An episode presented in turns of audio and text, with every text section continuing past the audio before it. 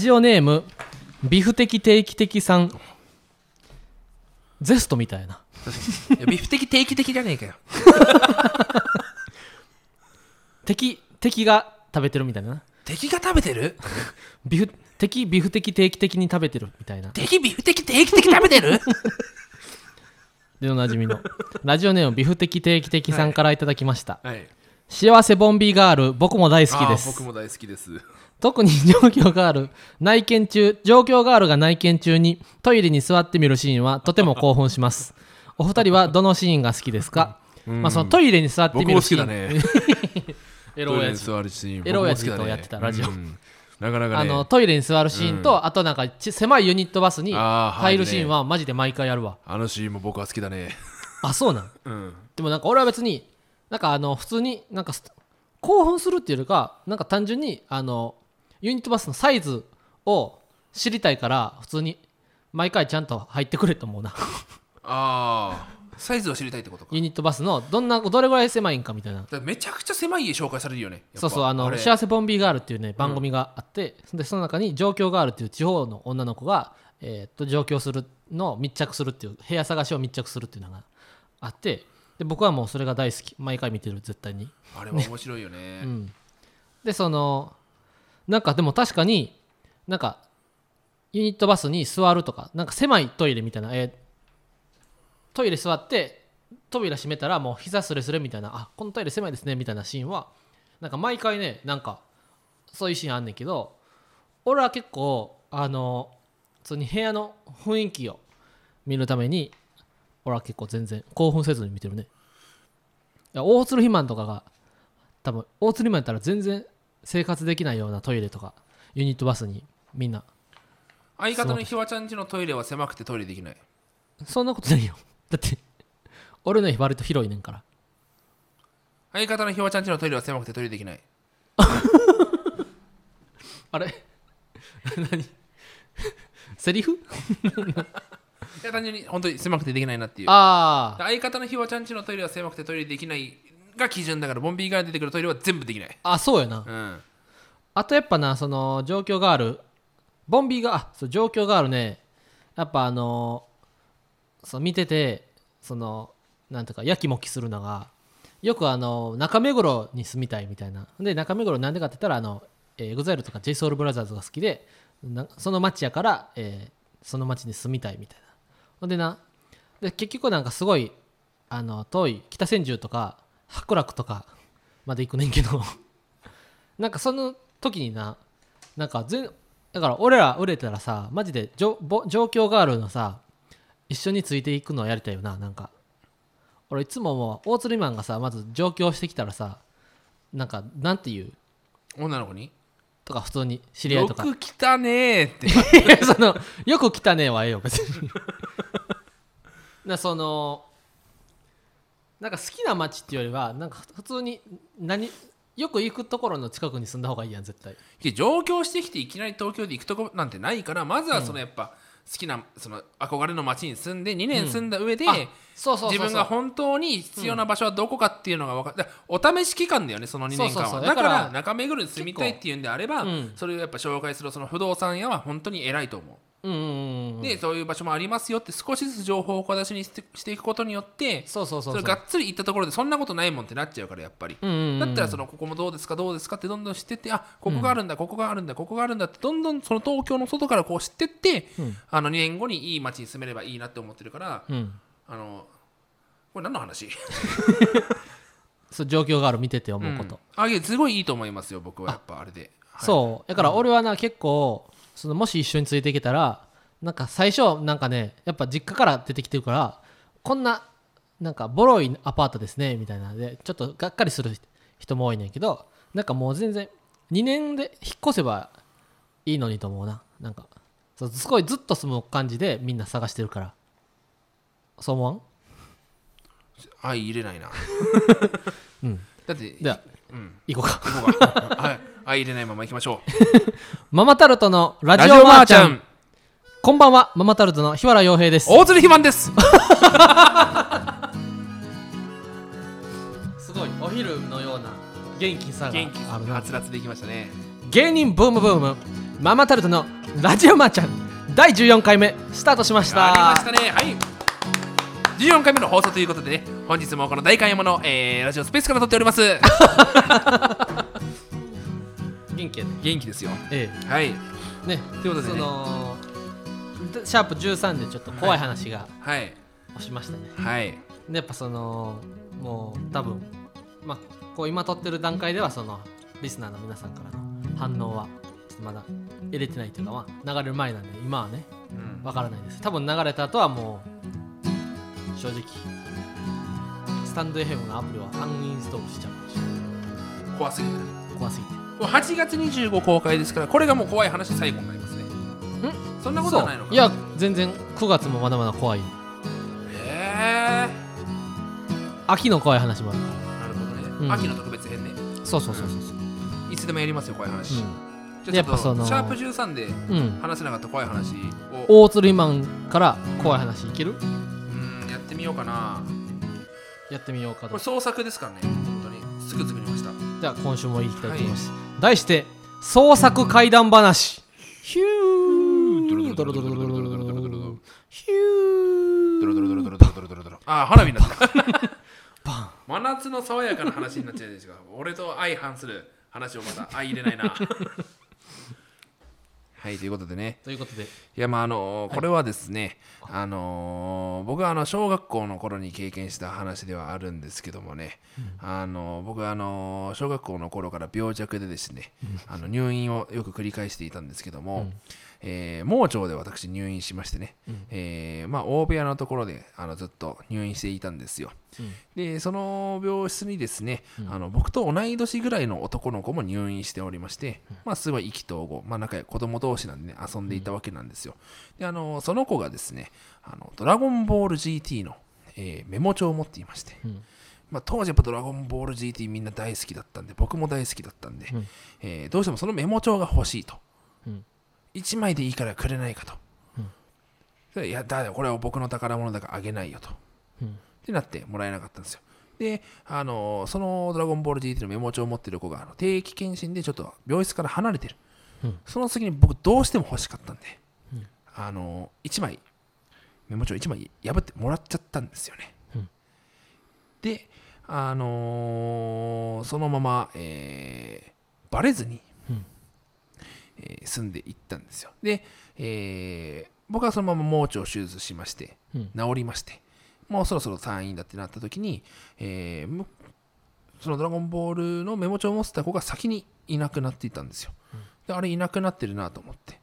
で、あのまあ、気にせずそのまま、えー、と術後の経過も良好だったんで僕は退院することになったんですよね。うんで、あの退院する時にあの親に聞いたんですよ。その隣の子ってどこ行ったのって。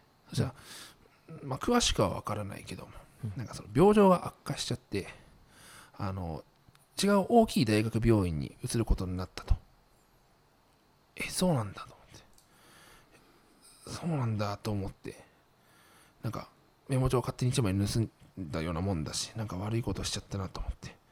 でそのまあけど欲しかったからと思って。でその盗んだメモ帳を見てみたら、その悟空がすごいあっって苦しんだ顔に変わってたんですよ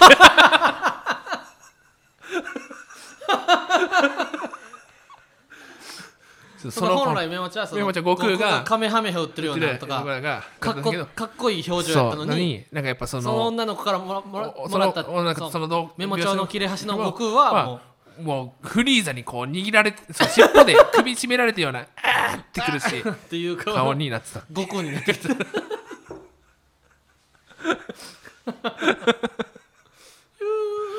ドラドラドラドラドラ。パン。パン。花火が上がりました。ねこういう創作怖い話でございますけども。では私からも一つ。あら一つ。私はよく、えー喫茶店で、えー友達とネタを書くんですね。でそれはストレッチーズの高木くん。サソライラビーの中田くん。羊ねりの細田くん。まあ時々こういったメンバーで喫茶店でネタを書くんですね。でよく4人で喫茶店に入るとウェイターがコップを5つ持ってくるんですね。いや4人です。後から誰も来ないですよ。あ失礼いたしました。4人ですね。あはいごめんなさい。で私たちはあのよくオムライスをランチ頼むんですね。でオムライスを頼んでえー中田中田君にオムライスが1つまずやってくる。えー高井君には生姜焼き、えーそして細田君にはサンドイッチ。そして私にはナポリタン。そしてなぜか？もう一つ。ハンバーグランチ。もうテーブルにやってくるんです。いや私そんな頼んでませんよ。頼んでないっすよ。頼んでないよ。頼んでないですよ。こう4人は。口を揃えて言うわけです。あれ？あ失礼しました。あそうだ。この席は。失礼しました。そうやってウェイターは慌てた顔してハンバーグランチハンバーグセットを下げていくんですね。そして伝票を見ると頼んでいないはずのハンバーグランチのお金も入ってるんですね。でウェイターをすぐ読んですいません。頼んでないはずのハンバーグランチのお金が入ってますよ。それとウェイターはあすいません。失礼しました。あそうだ。この席ははあと言ってまた慌てた表情で伝票を書き換えたわけです。そしてその席を立ち去るとき誰も言わないはずのソファーがびっしょりと濡れていたんですね。でウェイターにまた確認したんですあなんかこの席濡れてるんですけど。ストウェイターはあ失礼いたしました。すぐにお拭きいたします。ああそうだ。この席はああするともう4人は気になって聞いたわけです。え？なんかこの席でなんか昔あったんですか？するとウェイターは。口をつぐみながら恐る恐る語り出したんです。そうなんです。実は昔この席であなたたちと同じように30年前ぐらいになりますかね。あなたたちとも同じように駆け出しのスターを目指す若手芸人がこの席でいつもハンバーグランチを頼みながらネタを書いていたんです。その方は非常に努力家でした。毎日のようにネタを書いて。そしてたまにはあなたたちとあなたたちのようにライバルであり仲間と一緒にネタを書く日もあったそうです。ですがその人はある日お店のエアコンが壊れてすごい暑くなって脱水症状でいっぱい汗をかいてここで死んでしまったんです。その人の霊が見えていたのかもしれませんね。その好きだねそのえ？30年前に同じようなやつがあってその全く同じその怖い話もう一個あるからさ ひまもう一個今急いで作れやっつってさ 分かったやつで作ってさやつでさその、もう一個あるから、うん。俺もあるからひまひまも喋れやみたいな、うん。言って全く同じ話じゃん シャープ13で話したその水泳の怖い話と全く一緒じゃん。いやいやいや全然全然ちゃうやんだって。なんでよ？喫茶店と水泳やし。ふざけんなよ。その設定がその本当にニャンコスターさんみたいじゃん リズム縄跳びとリズムフラフープみたいな。こと。のだってさっきはプール先週のプールの話はさザジーが出てきたけどさ。今週は中田が出てきただりとかさ。一緒だってだからその。全然違うやん。話が一緒だから本当に。30年前っていうのも一緒だしそのウェイタトレス何いや歳なんでプールの怖い話は40年いや一緒だからだからその10年伸びたか伸びてないか違いだから。まあこんな感じでね創作怖い話を求めてますんではい。皆さんと一緒にあの身震え上がさ震え上がりましょ私たちを震え上がらせてみませんか、うはい。震え上がらせるのはあアプリのなたたちです。アプリの前の皆さんあなたたちの出番です。ぜひ世界を恐怖に陥れましょう、はい。あなたたちの怖い話を待っています。というわけで普通歌をね紹介していこうか普通のお便りも来ております、はい。えールービー夜会はい肥満さんがお祭りのカラオケ大会で牧原紀之のどんな時も歌っている動画が好きすぎて1日に3回は再生してしまいます。質問です。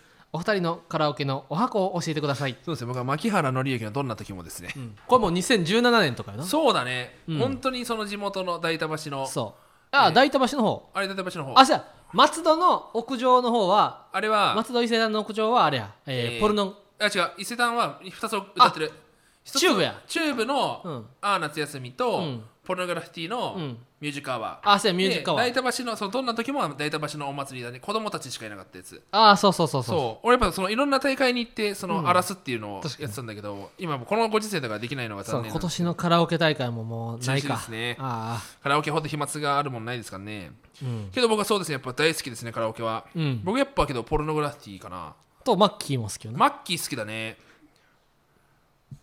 俺の一番好きな曲知ってる？サカナクション。でもカラオケでは歌ったことないね。あれだ。えー、っと布施明の。瀬明のな？あの曲な？そうバラよりも美しい、まあそうやな。普通ぐらいやな。お箱は何なの？俺はアットホームダッドの曲。あありったけの力でか。うん。あれが俺は一番好き。きえ？あれ誰が歌ってんだっけ？へあれはなんかジャクソン・バルブえあの時のやっぱドラマの主題歌とか俺すごい結構好きでさあのメイちゃんの執事の六角レンチンのああのロッカとレンチ六ね角レンチかうん。のあのサンシャインなんだっけマイサンシャインかな？サンシャインあなんだマイさんしなそうそうそうそうはいはいはいはいはい。会いたくてあーはいはいはいはいはい。あの歌すごい好きなんですよね。流行ってるな。流行った流行ったそう、うん。あのだから2000年代後半かあのドラマの主題歌って結構熱いのが多いですよね、あうん。僕はだからそこら辺好きですねということです。はい。ラジオネームクリちゃんさんから。クリちゃんさんはい。日原さんひまんさんマーゴメです。マーゴメです。マーゴメです。早速ですがママタルトさんにクレームがあります。あ受け付けませんよ。あ受け付けへんねや。それは最近つかみで僕がもっと細ければをやっていないということです。肥満さんがドデブだということ。また日原さんがもっと細ければ最高だというおごりが出ているのではないですか、まあちょっとこれはまあいろいろねあるんでよくあのねつかみで、はい。えー。体重どうもって160キロと。おつめが体重。160キロ、はい。あこのラジオ初めて今日聞く人あのために言っとかないと。あのまあごめんっていうのはまーちゃんごめんね。あまあごめんっていうのはまーちゃんごめんねの。はい。大鶴ギタンさんがマルシアさんへの不倫謝罪会見で使った「まー、ちゃんごめんね」を大鶴ひまんが勝手に太っ太ってるんで、はい。えー大鶴ギタンさんに似てて太勝手に太ってるんで大鶴ひまんと名乗って。で「まー、ちゃんごめんね」を勝手に「まーごめん」と略している。はい。でこのつかみ。っつかみで。ていうのが、えー大鶴ひまんが実はこれ今160キロあるんですね。はい。で僕は79キロ。あるというわけで、えー160キロと79キロのデコボココンビです。で僕が紹介します。で大釣りマンが言った後もっと僕が細ければ最高なんですが、はというわけですね。つかみがあるんですよね、うん。確かに本当にもっと細ければもっとデコボココンビになるんですけども。そうそうそうそう。ひわちゃんが太いと。小太りということで。でひわひまんさんがドデブだということ。ドデブですねうん。僕は。ドデブって何だっけ？ドデブあそうやドはデブはエゴサーチしてたら出てきたんや大津ひまんはマジでドデブだからみたいなそのデブのなその強調に「銅が使われたの。そう。大津ひまんもう終わり人生で初めてやったから。ドデブドデブって言葉あんだなと思ったな。なんかよりデブだな全部濁点ついてるもんな。そうドデブ。うん、また日原さんがもっと細ければ最高だというおごりが出ているのではないですうか、ーん。あけどこれおごりではないんですよこれ。そう実は。これでもあのそう。このつかみってやっぱやりすぎたら受けなく受けなくなるから、はい今みんなの記憶から消してるところそうです今。あのこの光を見てくれ。うん。すべて何もかも忘れる3でパンってその。そうそうそうそう。そういうことですね。だからその、多分 m 1が近くなればなるほど使ってくると思いますよ。そう。しもうなんかどんな風になるかはもう分かってるから m 1でだけ言うかもしれない。可能性もありますね。ライブで試すそれまではもうどんどんみんなの記憶から消していく。初めてその初めて出るライブそのお客さんも全く知らないね。っていうところでは試すそかもしれのないですね。東京以外とかな、はい、うん、それこそだからそのなんか漫才大行進その浅草のああそうそうそうあっちの方だったらもしかしたらやるかもしれないですね、うん。はい。ということです、はい。僕はドデブだってことはちゃんと認識してます。おごりはないです誇りを持ってドデブをやってます。はい、はい。ラジオネームあきんどさん。はい。はじめまして大釣りマンさんにマーゴメです。まあごめです。僕は25歳男なのですが、はい。最近少しマーゴメてきた気がしていてすごく不安です。ハゲてきた気がしてきて。お正解。でおあこれ答え見てる？もしかして大釣りマンさんは。見てない。見てない。お、えー大釣りマンさんはいくつ頃からマーゴメてきましたか？えっ、と22歳。何かマーゴメしておけばよかったみたいなことはありますか？えーこれハゲ予防ってことですか？うん。えーっとえーっとねないな。俺はそのないな。ないね。ないな。覚えてないよ。みたいな。ないな。ないね。やってけよかった。よ対策してよかったと思うことはないないよ。ねないよ、うん、あと少し気になっていたのですが大鶴ひまんさんはマーゴメのマーゴメを可愛らしいマーゴメにしていますが実際より少しマーゴメが多いですよね。どういうマーゴメになるんでしょうか？わかるかこんな。ん なんだ大鶴ひまんさんのマーゴメのマーゴメを可愛らしいマーゴメにしスマホケース？あ大鶴ひまんさんはスマホのケース？スマホのケースを可愛らしい、えーえー、す可愛らしい、えーなんだろうマーゴメケース。なんかハンバーガーコマちゃんにそうリラックマとハンバーガーをリラックマとハンバーコラガーハンバーガーのリラックマに一番上のパンがリラックマちゃんになってる。うんにしていますが実際より少しマーゴメが多いですよね。ってなんだ。マーゴメが多いってなんだ。あざとさが多い、あざといんじゃなくて。うん、あざと少しあざとさが多い。どういう三段になるんでしょうか？三段。分からんなこれ。えー正解はですね。正解というかだからスマホのケースのことを言ってるんじゃなくて、うん。大釣りマンさんはえツイッターのアイコンを可愛らしいイラストにしていますが分かるかこんなん。実際より少し髪の毛が多いですよね。そんなことないどういう気持ちになるんでしょうか。ちょっことれはちゃんとあのマーゴメのマーゴメのところはちゃんとあの答えっぽく今読んだでね。むずすぎるこれは。ルだななさすぎる。だってハゲの話してまあけど髪の毛が多いか。そうそう髪の毛が多いから。いやそのさ何？えアイコンもその髪の毛少なくしなくちゃいけないの？でも俺は一応アイコンってさそのい似顔絵ってさ基本デフォルメされるというかさそうだよ。基本よく描いてもらえるやん。そうだよ。でよく描いてもらえてる割にはさちゃんとハゲてるよその。そう。えもっと少なくしろってことなのこれ。似顔絵ってさ結構そのふさふさになんかその、うん。ねそのコンプレックスをいかあのめっちゃ強調されることもあるか。しゃくれとかは、うん。ザジーの似顔絵で一回ななんかあの2メートル半ぐらい顎の ある似顔絵見たことある？確かに。あの月原太田プロの事務所ライブはさ、うんうん。その月原出てる人はさ似顔絵描いてくれるじゃん、ああのさすらいラビー中田もやっうん。ぱそのモアイ像と一緒にあ そうそうそう書かれててやっぱああいうのすごい嬉しいって思って、うんいいなと思って、確かにね。俺もだから誇張して書いてくれるのって俺すごい嬉しいから、うんうんうんやっぱ漫画家さんとかがね書いてくれるのってすごいありがたいんですよね、確かに。この前もツイッターのさイラストでさなんか真空ジェシカと俺らのさああのそうぷよぷよのん？あぷよぷよの絵もあったけどなんかキャラクターの絵みたいな、うんうん俺がでかすぎるやつ 俺がワンピースのキャラぐらいでかい。そうそう。お俺の身長1メートル74としたら大鶴はマジでな100メートルぐらいあってるそうでっかい。で、あのハンターハンターのさメンチとさ、うん。あの あのハンター試験のさああのめちゃくちゃでかい、うん。豚の丸焼き食いたいっていうハンター試験あー。あいつとメンチとブハラだっけな。あうん。の関係みたいな感じのね、うん、えーそうはい、えー、じゃあ次のお便りいきましょうか。次のお便り。あもう終わりかあこれで。そっか。ではちょっと次のコーナーを。ママタルトのラジオマーちゃんではレターを募集しています。スタンド FM のレター機能からたくさんレターを送ってきてください。ママタルトのラジオマーちゃん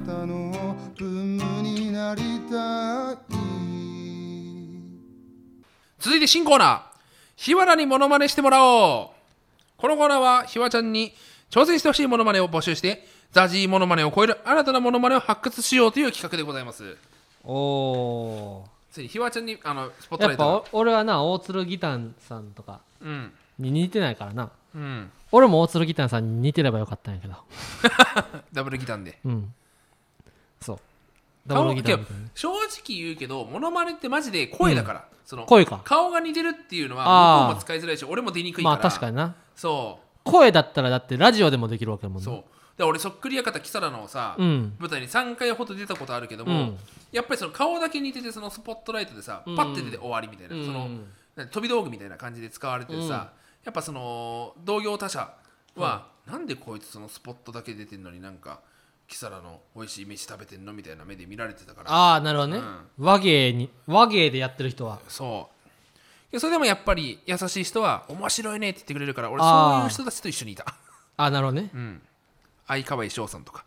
相川 相川以上相川翔さんののモノマネする人。モノマネする人。優しかっためちゃくちゃ。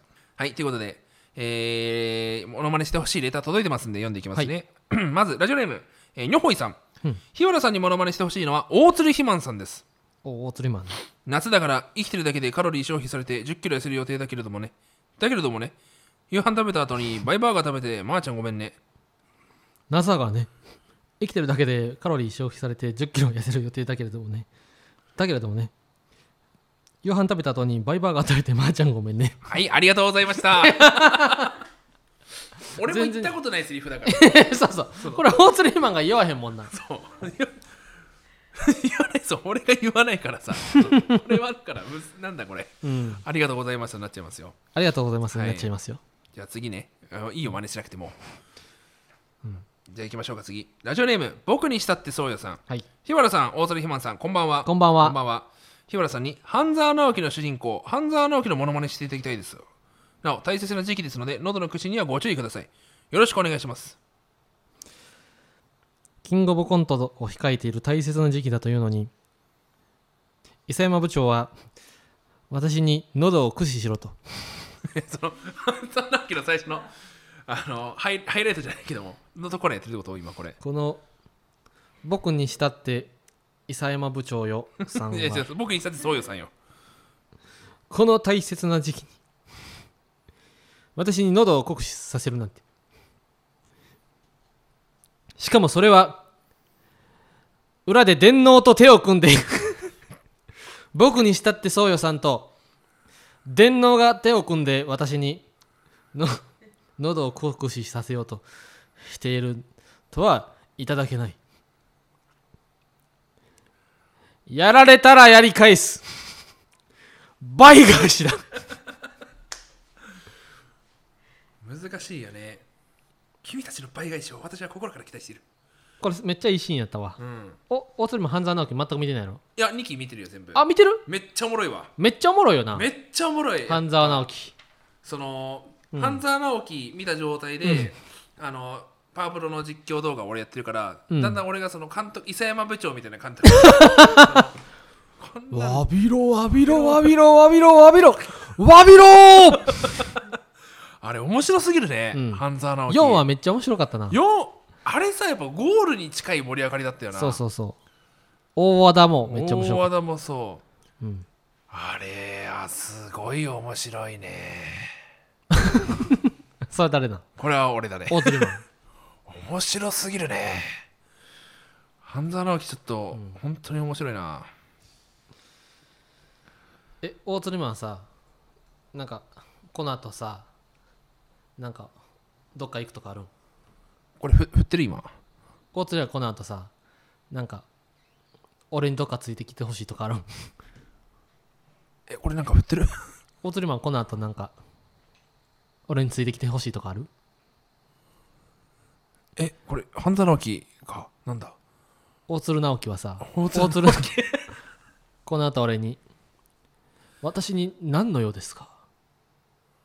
えどのシーンだこれ？この私にそこか。何の用かね。大鶴イマンそこのセリフなんて言ってたっけな。明日の会議に私を出させてもらえませんか。大鶴イマンがか？大鶴イマン君が明日の会議に。何のメリットがあるんだね電脳の階段の資料が手に入りました。あ言っちゃった。あかんやん。アホすぎるな。そう。参加その話に乗るって言われてからじゃないと言ったらあかんのに。言っちゃった。口を滑らしてるやん。ああ。あれさうん。あれなんだよあれ三菱のあれなんだよね。あのーモデルは三菱なんだよね。あそうなん？そう。へえ。だからあれマジ現実通り進むってなったらさ、うん。すげえ落ちバレちゃってるなって。えでも全然フィクションやで全部。あ全部フィクションなんだ、うん。そうなんですよ。そのそうか。うん。めっちゃだからドキドキしたよね。あんな面白いドラマあるんだね。半沢直樹。だから俺あの最近その7つの会議とかうん。なんか半沢直樹みたいなうん。映画いっぱいあんねん 今。あるね。そう。それ全部見てる最近。面白い。でほとんど一緒やな。なんかああ7つの会議見た？見てない7つの会議ほとんど半沢直樹やであれけどだってキャストも結構もあそう似てる人。一緒でしょ？結構多い。ういややっぱ面白すぎるよな。7つの会議もそうやな。半沢直樹がもう見終わった人はもう7つの会議見れば。あとねうん。最近その終わり際ですけどもあの、うん。ネットフリックスで蒲田行進曲映画見たんですよ。あ言ってたな。あれちょっとマジで見てほしいな「てーててててて」ってやつの？ううんんけど有名じゃんうん有名だけど見たことなかあったから。の曲は有名やな？で映画もやっぱ有名らしくて。うん。あれマジでちょっと本当に見てほしいです。そうどういう映画なん？映画です。なんかあれやんな？昔の役者の話やねんな。そう。ん。あのー、うでなんかその東映のうん。映画、え舞台はその東映。うん。でそこに出てくる俳優の話うん。なんですけどもちょっと本当にすごいです。うんなんかどんでん返しとかじゃないけどもうん。ああなるほどねってそのうん。なんか蒲田行進曲「てーてててててててて」って流れてこうみんなこうキャストが出てきてこう踊るじゃないですか。うん。こういうことかっていうのもありますしあのシーンはうん。こういうことやったんやって分かると？なりますしあとその有名なもううん。本当に多分そのシーンを見たことあるかもしれないんですけどうん。も階段から転げ落ちるシーン。これがやっぱすごいそのそのそのシーンだけは多分テレビとかで見たことあると思うんですけども。ああうっちゃんなんちゃんとかもやってるかもあるかな、それのそこに至るまでの経緯。うんへえ。とその人間模様。ほう。その心のこれ面白いんですよね。これ面白い。これ面白い。なんかその 新選組のめちゃくちゃ嫌なうん。これあの風間森夫さんがやってるんですけども、本当にイケメン俳優というかその、うん。事務所が推してる俳優。でその部下たちがいて、もう何やってんだよおめえよ。お前こんなのできないのかよってそのとにかく辛く当たるうんやつで 一回その弟子の弟子というかその配下の家行って、ボロボロのマンションアパートなんだけど、汚ねえ汚ねえ部屋だなお前こんなもんいらねえよっつってその、うん。布団とか窓から全部投げ捨てるジャブ台とかも、うん。こんなもん全部捨てちまえやつああ親分何するんですか？みたいな,、なんかそういうめちゃくちゃなところとかも含めてああなんか昭和だなっていう。ほうほうほうほう。俺もちょっと見ようかな今日。ちょ面白いねこれは。うんうんうん。蒲田行進曲。すごいいいです。ちょっと次までに次の回に蒲田行行進曲を俺が見てきた話しようかな。そうだね。ちょっとこれいい映画でした。面白かったですね見てよかったと思いましたね。なるほど。はい。ということで芸人ブームブームママタルトのラジオマーちゃんは毎週火曜日23時に放送していきます。このラジオのアーカイブは残るのでぜひチャンネルをフォローしてもらえると嬉しいです。スタンド FM はレター機能があってお便りが送れるようになっているので番組の感想やコーナーへのレターをラジオネームをつけてたくさん送ってください。以上ママタルトの日原洋平と大鳥ひまんでした。まーちゃんごめんね